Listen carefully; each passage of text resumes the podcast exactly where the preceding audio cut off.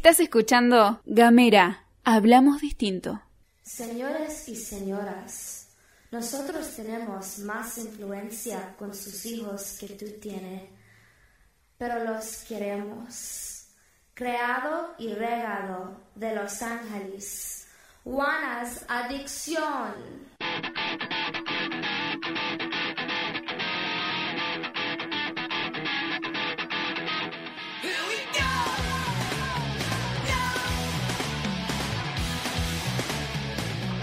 Empezamos esta segunda parte del tercer capítulo de Desvinculades. Mientras Pedro se ríe, porque sabe que yo no voy a poder decir el nombre de la banda que acabamos de escuchar, que el tema se llama... Eh, Stop de James Addiction. Ahí está. Eh, un tema bastante polémico y que trata de abrir eh, este segundo, esta segunda parte, ahí está, eh, sobre eh, la familia y los estereotipos y cuáles son los roles que, que se cumplen adentro de una Cuando me familia. saltó en Spotify, se lo mandé al grupo a los chicos y dije, este tiene que ir en el programa. Este ¿Te saltó que- Spotify? Me saltó en Spotify, pagué premium en Spotify, así que estoy re feliz. Ah, estás pagando. Ay, sorry. Muy bien. Hice sorry. un Ulala. salto en la escala social. Ulala, Claro. señor Eh, francés. pero un poco de este de este audio, este fragmento del, de la canción de, de Stop the Shame Addiction está bueno. Me pareció interesante esta idea de, bueno, ¿quién tiene más control sobre los hijos? ¿Si la cultura o nosotros? Ah, O influencia, control. no sé si. Ahí está, dijo ¿Cómo control para gorra? influencia, pero sí, sí, Qué pero es verdad. Pero Es como verdad. dice ahí, es eh, nosotros tenemos más control sobre sus hijos que ustedes, digamos, ustedes los padres, digamos. Sí, es una charla que ya se daba, sobre todo en la sociedad norteamericana, donde hay mucho conservadurismo todavía hasta el día de hoy. Eh, cuando pasaban los, los tiroteos de- en las escuelas, que todos recordamos, que pasan cada día seguido, cada día seguido, que, que pasan dos o tres veces al año, se empezó a acusar, por ejemplo, a Marilyn Manson de que su música corrompía los valores de los chicos y que había que volver a las iglesias o que la Biblia tenía que volver a las aulas. Y en realidad, eh, Y Marilyn- volvieron a las aulas. En Tolwyn hace poco estaban entregando Biblias afuera de, las, de la escuela secundaria. Sí, acá estamos un poquito lejos de Tolwyn de Por Estados suerte, Unidos. sí. Pero eh, el- igual el caldo de cultivo de allá es, mm, es bastante, es para reestudiarlo, para mí es para re tomarlo en cuenta, porque, bueno, Marilyn Manson cuando escuchó eso se le causó un poco de, gracia y de risa porque decía en los conciertos de él es los lugares donde los la gente, sobre todo la gente que no entra en los modelos, en los estereotipos que mencionamos en la parte pasada, eh, no, no entra y tiene su lugar de espacio y su lugar de recreación. Es el único lugar donde pueden fugar ese deseo y me vas a decir que les está haciendo mal. Esto retomando un poco la campaña que salió hace poco acá en Argentina contra la ley de educación sexual integral que decía no te metas con mis hijos, no sé si lo habrán visto en, en los Sí, sí, autos. sí. Me recuerda mucho a eso, a esa idea de, bueno, eh, cómo, cómo el miedo a- al cambio, ¿no? Al cambio o al a que la- el progreso de la sociedad, digamos. Y los hijos tomados como una cuestión, una propiedad, ¿no? Lo que- Ah, ahí retomando el vínculo sexoafectivo, que también esto tiene que ver con, con la hijo. familia. Es mi hijo, entonces no te tenés que meter y yo, lo educo. Ahí Ponele, está. ponele que sea En la visión de ellos, en ¿no? la En visión de ellos, claro, claro. La visión de este movimiento que está en contra de la apertura de derechos y en contra de la diversidad de género, de la diversidad Sí. sexual. Eh, entonces, eh, primero, visto los hijos o las hijas y, los, y les hijes como propiedad eh, y no como individuos, Como sujetos, sujetos de derecho. Sujetos de derecho. sujetos está. de derechos tal cual algo de lo que quería algo de lo que quería recordar esto de que, que mencionaste que es muy parecido a lo que pasaba en Estados Unidos una de las cosas que pasaba en Estados Unidos tenía que ver con eh, esto una de las teorías era que la mayoría de los tiradores el 99% de los tiradores en las escuelas eran todos varones. Entonces se empezó a estudiar esto por qué pasaba así por qué no había casi mujeres que cometían el mismo hecho y un hecho que ocurría muy seguido y se empezó a notar la, la terrible restricción, la terrible represión emocional que tenían los varones, este estereotipo de modelo de macho, de tener que cumplir, de tener que ser fuerte todo el tiempo, de tener que ser invulnerable, los dejaba en un estado de estrés, además de las notas, además de, lo, de la carrera intelectual, y eso lo sumas al fácil acceso a las armas y tenías un tiroteo cada dos meses. Claro. Entonces, eso no es algo, esto de lo que mencionaste de los, con mis hijos no te metas, no es algo así nomás para tomarlo a la ligera, sino es algo que puede causar mucho daño en la sociedad y mucho daño en la psiquis del- de los chicos.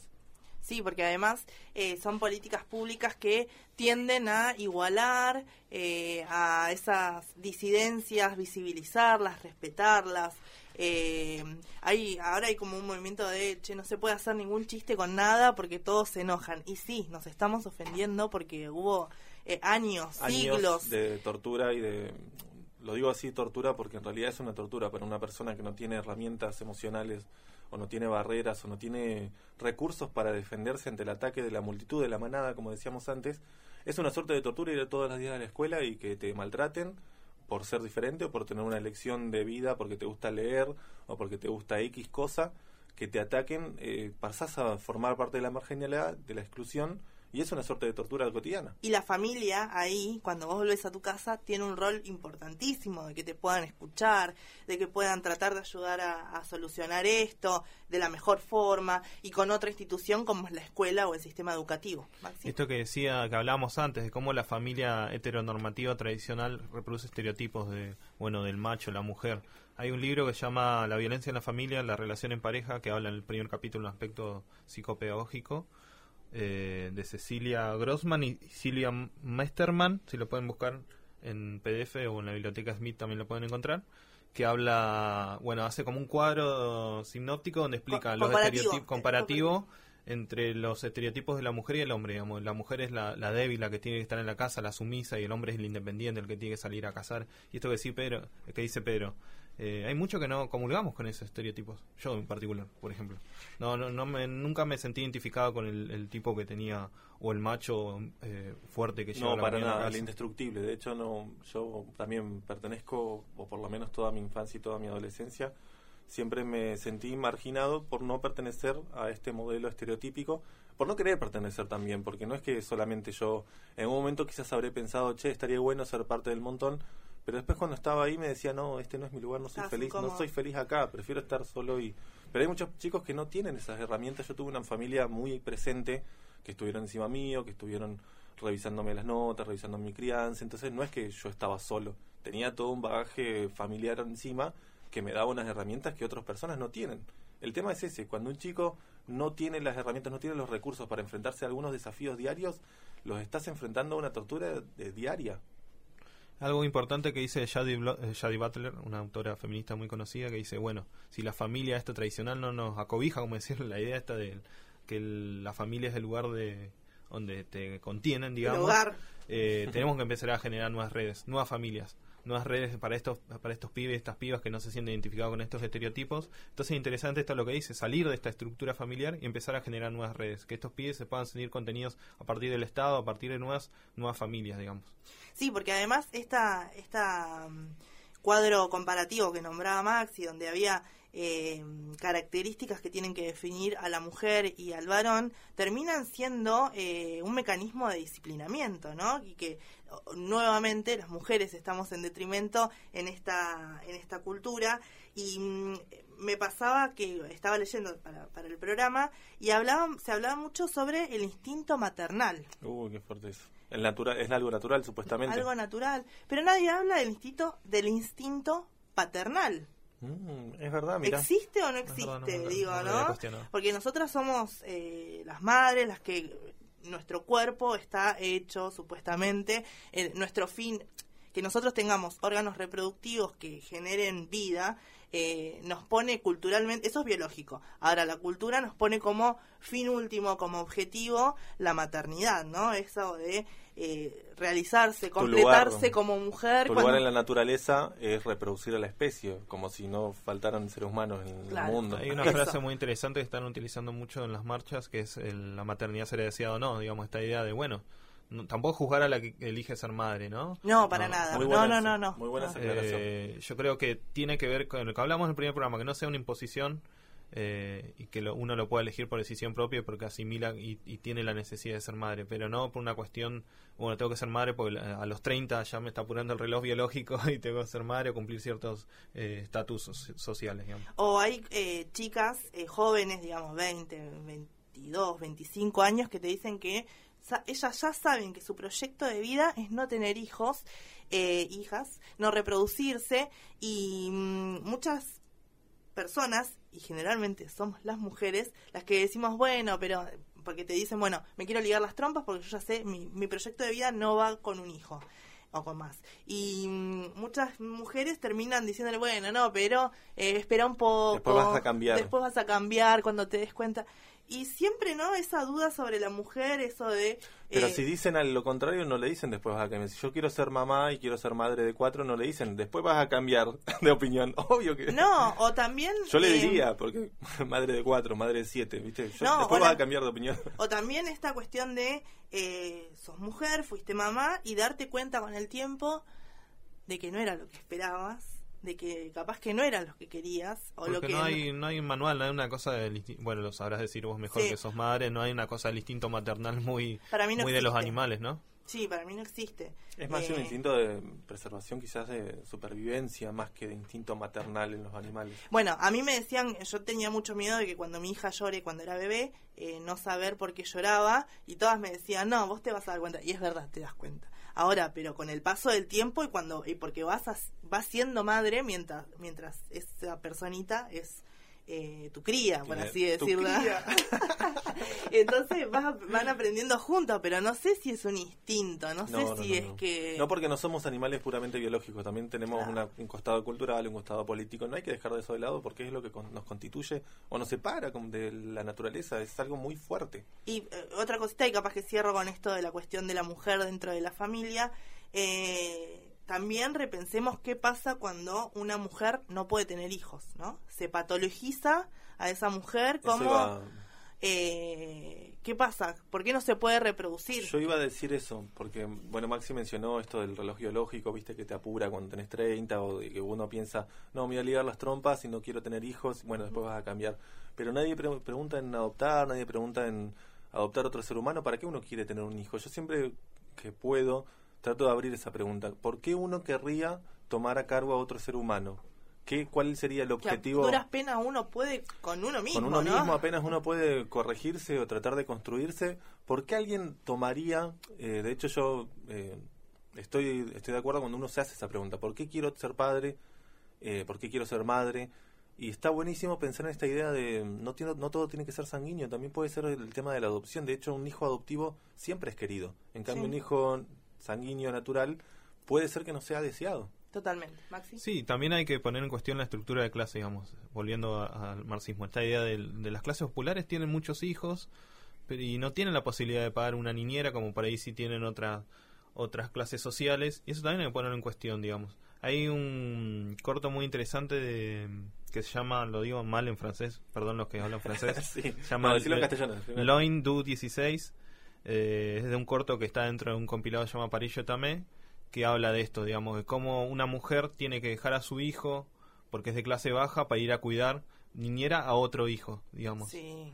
Eso, es- eso se reproduce mucho en la, en la sociedad burguesa, digamos. Sí, tal cual. Y algo también de lo que siempre se menciona, esto de los vientres de alquiler, también como una, un clasismo en donde uno de alguna manera compra un ser humano acorde, cuando hay un montón de seres humanos que necesitan figuras paternales de cualquier tipo, o sea, figuras paternales o maternales, estoy hablando de cualquier tipo que cuide de vos y que te, y te dé las cosas básicas como alimento, cobijo, seguridad y emoción. Bueno, ahí está la, la mercantilización de la maternidad o de la paternidad, ¿no? Eso de, em, bueno, por un lado, eh, seguir reproduciendo la especie, que la, la mujer eh, o la madre, en este caso, se quede en la casa para que el varón pueda, se, pueda hacer funcional a un sistema, mientras está criando a otros que van a ser funcionales eh, dentro de Sí. un tiempo. O sea, es un círculo, si no nos ponemos a pensar totalmente. Eh, y también eh, esta cuestión de eh, la- el, po- el poco acompañamiento que hay desde el Estado, por lo menos en Argentina, eh, para poder generar una corresponsabilidad, ¿no? Nosotras tenemos más licencias por maternidad que los varones cuando ah, se incluye un, un integrante nuevo a la familia, un hijo, una hija. Eh, no hay espacios adecuados, no hay infraestructura eh, dentro de, de los espacios de trabajo. No se piensa darle el- al varón un lugar de cuidado. de, eh, de protagonismo, de, De protagonismo, protagonismo en el el- cuidado, en totalmente. el cuidado. En el sector privado son dos días de, de licencia por paternidad, digamos, ¿no? Y la mujer o lo tuvo por parto natural, o lo tuvo por cesárea, o lo adoptó, porque yo creo que también hay que tener eh, una licencia para cuando uno cual. adopta, Es porque también, es es un integrante momento. nuevo adentro de, de- de una familia. eh, hay muy pocas eh, políticas públicas que, que acompañen y que puedan generar esta corresponsabilidad entre el varón y la mujer en una pareja heterosexual. Bueno, obviamente en Sí, las parejas homosexuales, digamos, eh, eh, también, digamos, no sé, que se pueda generar una, una corresponsabilidad en, en el hecho de la crianza. Sí, esto de compartir, digamos, el cuidado de, lo- de los niños eh, y que sea recíproco, digamos. Y también esta cosa cultural de, de no juzgar al padre abandónico, ¿no? De decir, bueno, no, no, no, no se habla. Es como, en muchos casos, bueno... eh, Papá luchón no se Claro, escucha. no, no se sabe quién fue el padre, ¿viste? Esa como un secreto familiar de que no...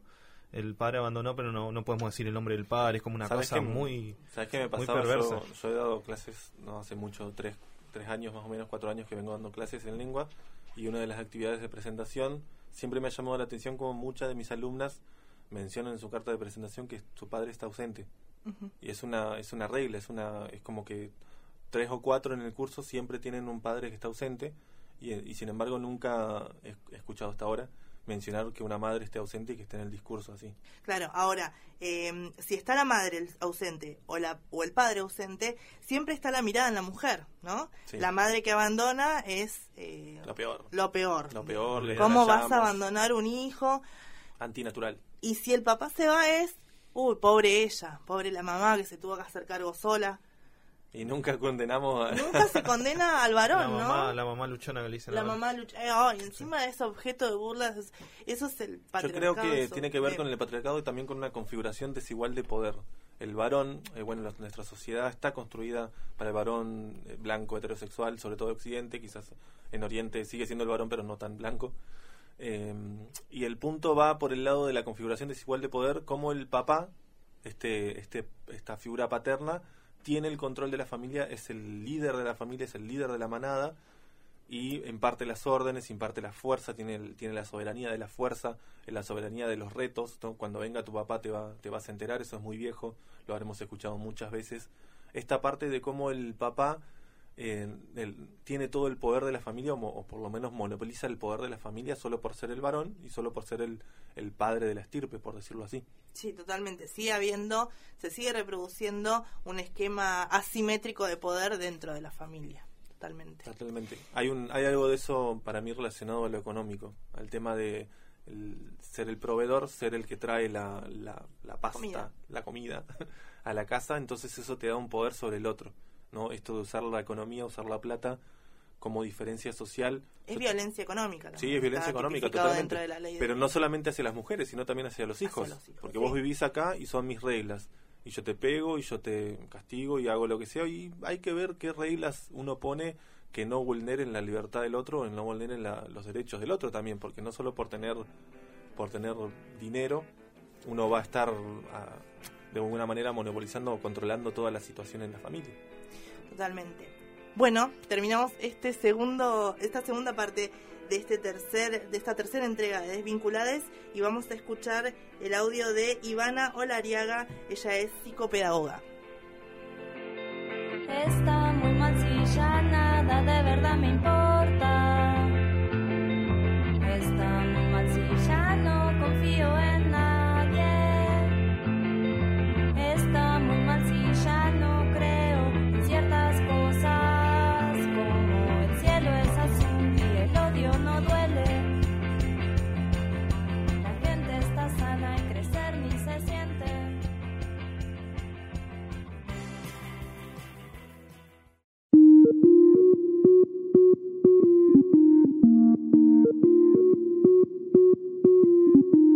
Seguí nuestros contenidos en gamera.com.ar.